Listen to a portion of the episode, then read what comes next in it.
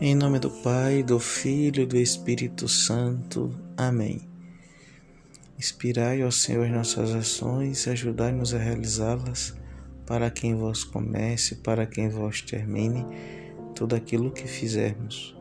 Por Cristo Senhor nosso. Amém.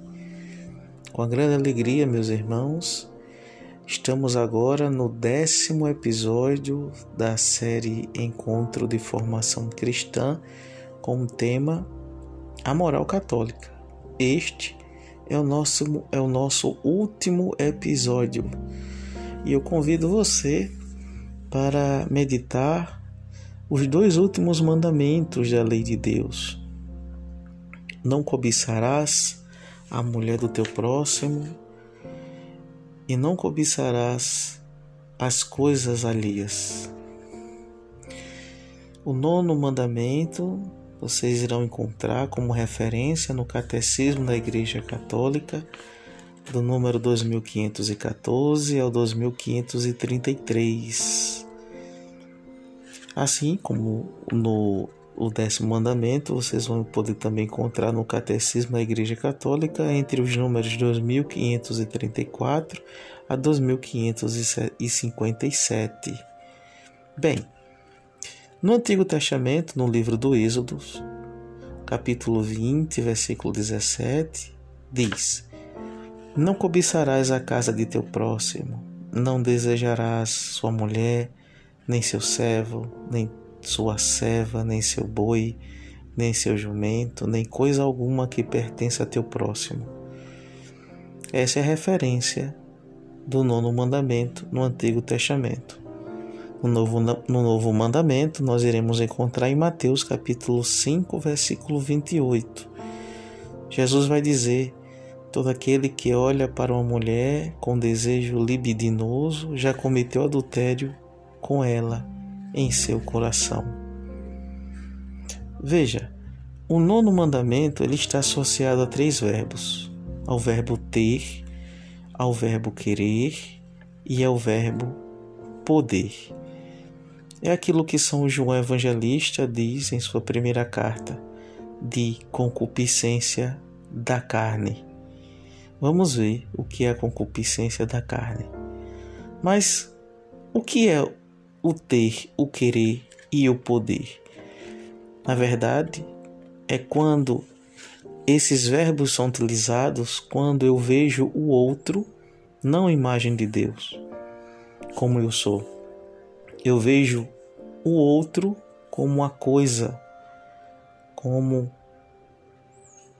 uma, é, um bichinho ou um objeto que eu posso, que eu tenho o direito de ter, de obter, de possuir e de fazer aquilo que eu bem entender com o outro. Isso, veja, isso é um pecado destrói a dignidade do homem. O outro não é propriedade privada minha, e nem muito menos dos outros. O outro é filho de Deus. É isso que a gente vai pensar um pouco. Quando eu digo que o outro não é propriedade privada minha nem dos outros, aqui eu coloco duas questões que a gente se depara no mundo moderno. O incesto e o swing, troca de casais. Né? Veja, tanto no incesto como na troca de casais, eu acredito que o outro é propriedade minha, que o outro me pertence, que o outro é uma coisa que eu tenho que ter. Observe, no incesto já não há mais aqui o respeito à dignidade do homem, o respeito sagrado pela constituição família. Deus nos deu uma família, Jesus nasceu numa família. A nossa família, a família que cada um de nós temos, deve ser uma referência da Sagrada Família, porque a família é um dom de Deus.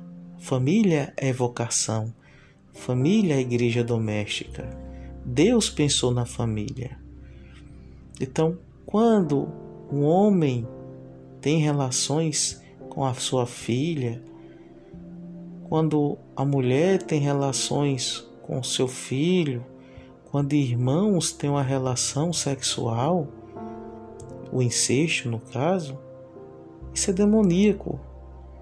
Porque aqui se destruiu todos os valores que dentro da alma humana já, já ali estava impregnada por Deus. Já vimos isso nos podcasts anteriores sobre a moral católica. Então, mas isso é uma coisa que se vai destruindo não do dia para a noite, nem muito menos com estalado de dedos. É algo que vai se esfacelando, se destruindo dentro do homem com o tempo, pela permissividade do próprio homem. O homem vai perdendo sua dignidade sem perceber a dignidade que Deus a deu. O deu, no caso. Então, observe: o incesto é pecado. Não é coisa normal. Não é uma coisa natural. É pecado. Você está dizendo: olha, isso que Deus me deu não é sagrado. Tanto faz como tanto fez. Eu que dito as regras aqui. Eu que digo quem tem que ter relações com quem. Pecado, errado. O swing, troca de casais, a mesma coisa. Fruto do achismo do homem que pensa que o outro também é sua propriedade. Quando, vejam, quando o homem, os cônjuges, homem e mulher, a gente sabe que no matrimônio o ápice do amor é a relação sexual. Não é? O sexo não é pecado. É, deve ser vivido e compreendido dentro do matrimônio. Agora, quando o casal, o, o marido, a mulher, tão somente buscam o sexo pelo prazer, o sexo pelo sexo, isso vai tornando enfadado, enfadonho, e aí eles precisam arrumar uma nova forma para não cair na rotina, uma nova maneira de diferenciar, de dar, sal, de dar sabor à relação. Então aí vem a troca de casais. Né? Eu troco a minha esposa com a esposa de um amigo meu para, entre aspas, apimentar o relacionamento. Isso é mentira, isso é pecado, isso é destruição, não é? Isso é satânico, isso é diabólico. Porque repare, primeiro, o sexo, mesmo dentro do matrimônio, não deve ser visto o prazer pelo prazer. O sexo realmente dá prazer, mas ele deve ser visto na ótica de Deus. É o ápice do amor de um casal. Não é o prazer simplesmente pelo prazer. Porque observe, quem é casado sabe disso, ninguém vive 24 horas fazendo sexo. Né? Casar, os casados têm outras preocupações que demandam mais tempo que isso. Tem outros cuidados que entre eles devem ser resolvidos, né? O diálogo, a compreensão, o amor, a renúncia, o afeto. Então veja, o sexo não pode ser visto somente pelo sexo, nem fora e nem dentro do matrimônio. E aí, quando o, o, o casal começa a ver o sexo pelo sexo, aí vem as curiosidades, para não cair né, na questão de ficar enfadado. Como seria? Repare, como os homens né, afastados de Deus pensam: como seria? A gente eu ter relações não mais com a mulher, mas com o homem, e a mulher não ter mais relação com o homem, mas ter com outra mulher. Então observe, a dignidade vai sendo destruída, né?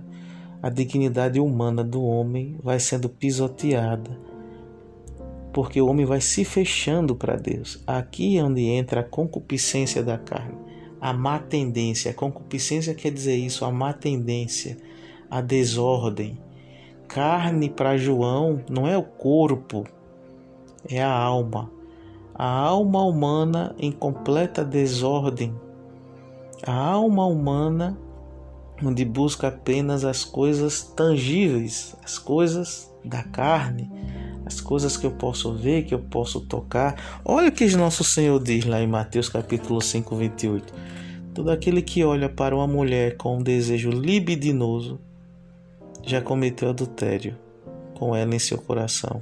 Aquele que tem um olhar maldoso, aquele que tem um olhar de cobiça, aquele que tem um olhar de desejo, aquele que tem um olhar de coisificar o outro. Isso é o olhar da carne. A alma humana voltada às coisas mundanas, às coisas da carne. Então, carne é a alma voltada às coisas dos sentidos, o ficar estigado no que ouve, o ficar estigado no que vê, ficar estigado em tocar, ficar estigado em sentir. Então, alma é carne nesse sentido. Então, o outro não é propriedade privada minha, muito menos dos outros. O incesto, voltando, né? Além de ser uma doença espiritual, também uma doença psíquica. Não é natural isso. Não é normal. Muito menos a troca de casais, né? O outro é filho de Deus, como eu tinha falado. O outro tem um compromisso com Deus e com seu futuro cônjuge. E eu também tenho um compromisso com Deus e com minha namorada, com minha noiva, ou com minha esposa. Então o outro não é uma coisa minha, o outro é de Deus. Como lutar contra essa concupiscência da carne? Primeiro, a carne já sabemos que é a alma. A alma constitui o intelecto, a memória e a vontade. Só que essas constituições da nossa alma está numa, numa digamos, completa desordem por conta do pecado.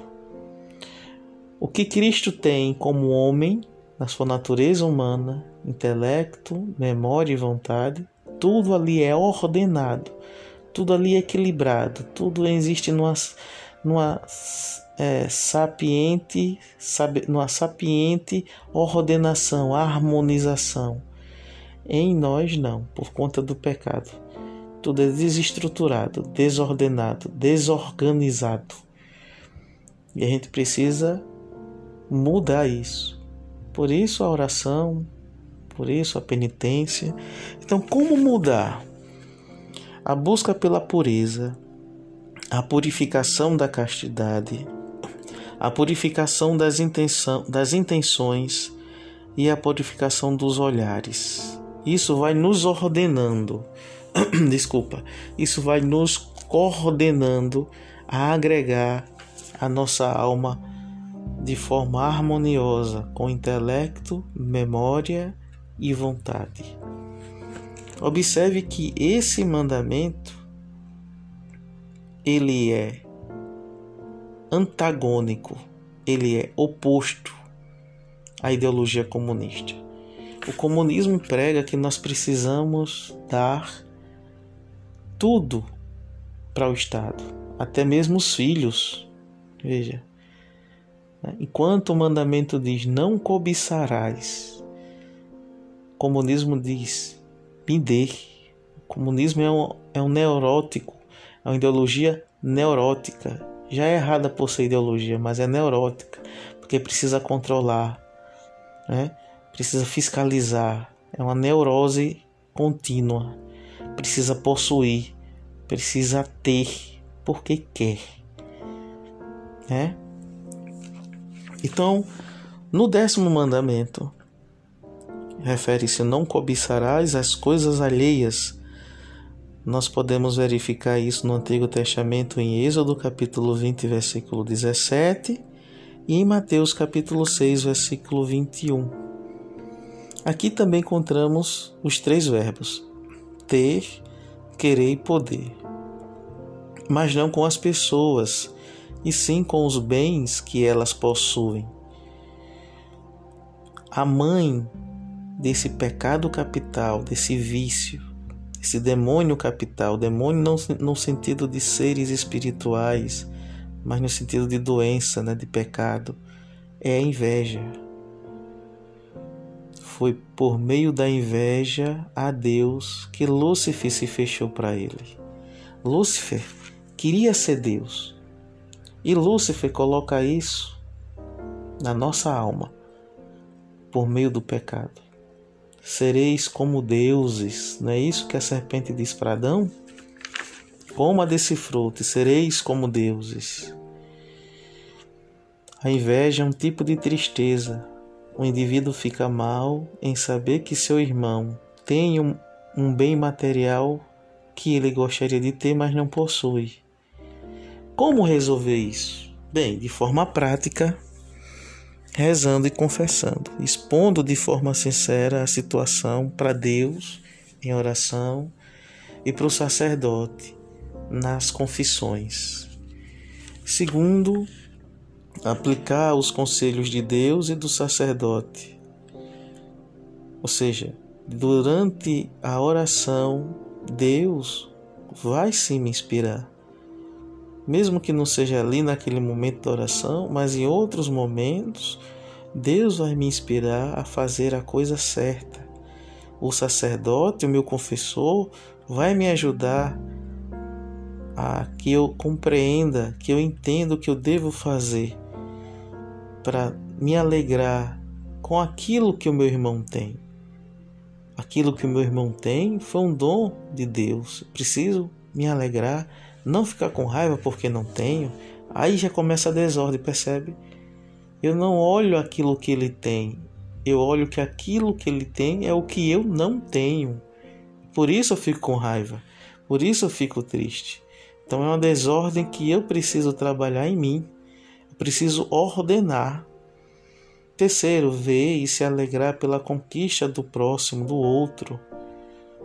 Né? Então observe, isso aqui é importante para a gente ir se conhecendo e se trabalhando. Porque nós temos também essas mesmas dificuldades que eu estou colocando aqui. Já que eu informei a vocês, eu falei para vocês que o nono mandamento é antagônico à ideologia comunista, o décimo é antagônico à ideologia socialista. O que lá prega o socialismo? O que é seu deve ser dado para o Estado porque assim o Estado vai partilhar com todos. Todos têm o mesmo direito por serem iguais. Não é assim? Não. Todos não têm o mesmo direito, não, de ter tudo. Não. Cada um tem aquilo que conseguiu, que galgou, que buscou, que lutou. E é isso que a gente precisa entender. Somos iguais diante de Deus porque somos seres humanos, temos a mesma dignidade, temos a mesma natureza, somos chamados à santidade. Porém, somos diferentes no modo de pensar, no modo de crer, no modo de enxergar as coisas, no modo de ver o mundo, no modo de conquistar as coisas, de um modo de possuirmos os talentos, não é? E nessa diversidade também existe Deus. Que nosso Senhor nos ajude a cada vez mais a gente se converter, a gente buscar um caminho de santidade e que esses dez podcasts sobre a moral católica possa ajudar você, meu irmão, você, minha irmã, a crescer no amor de Deus e a se aproximar cada vez mais dele. Ele que vive e reina pelos séculos dos séculos. Amém.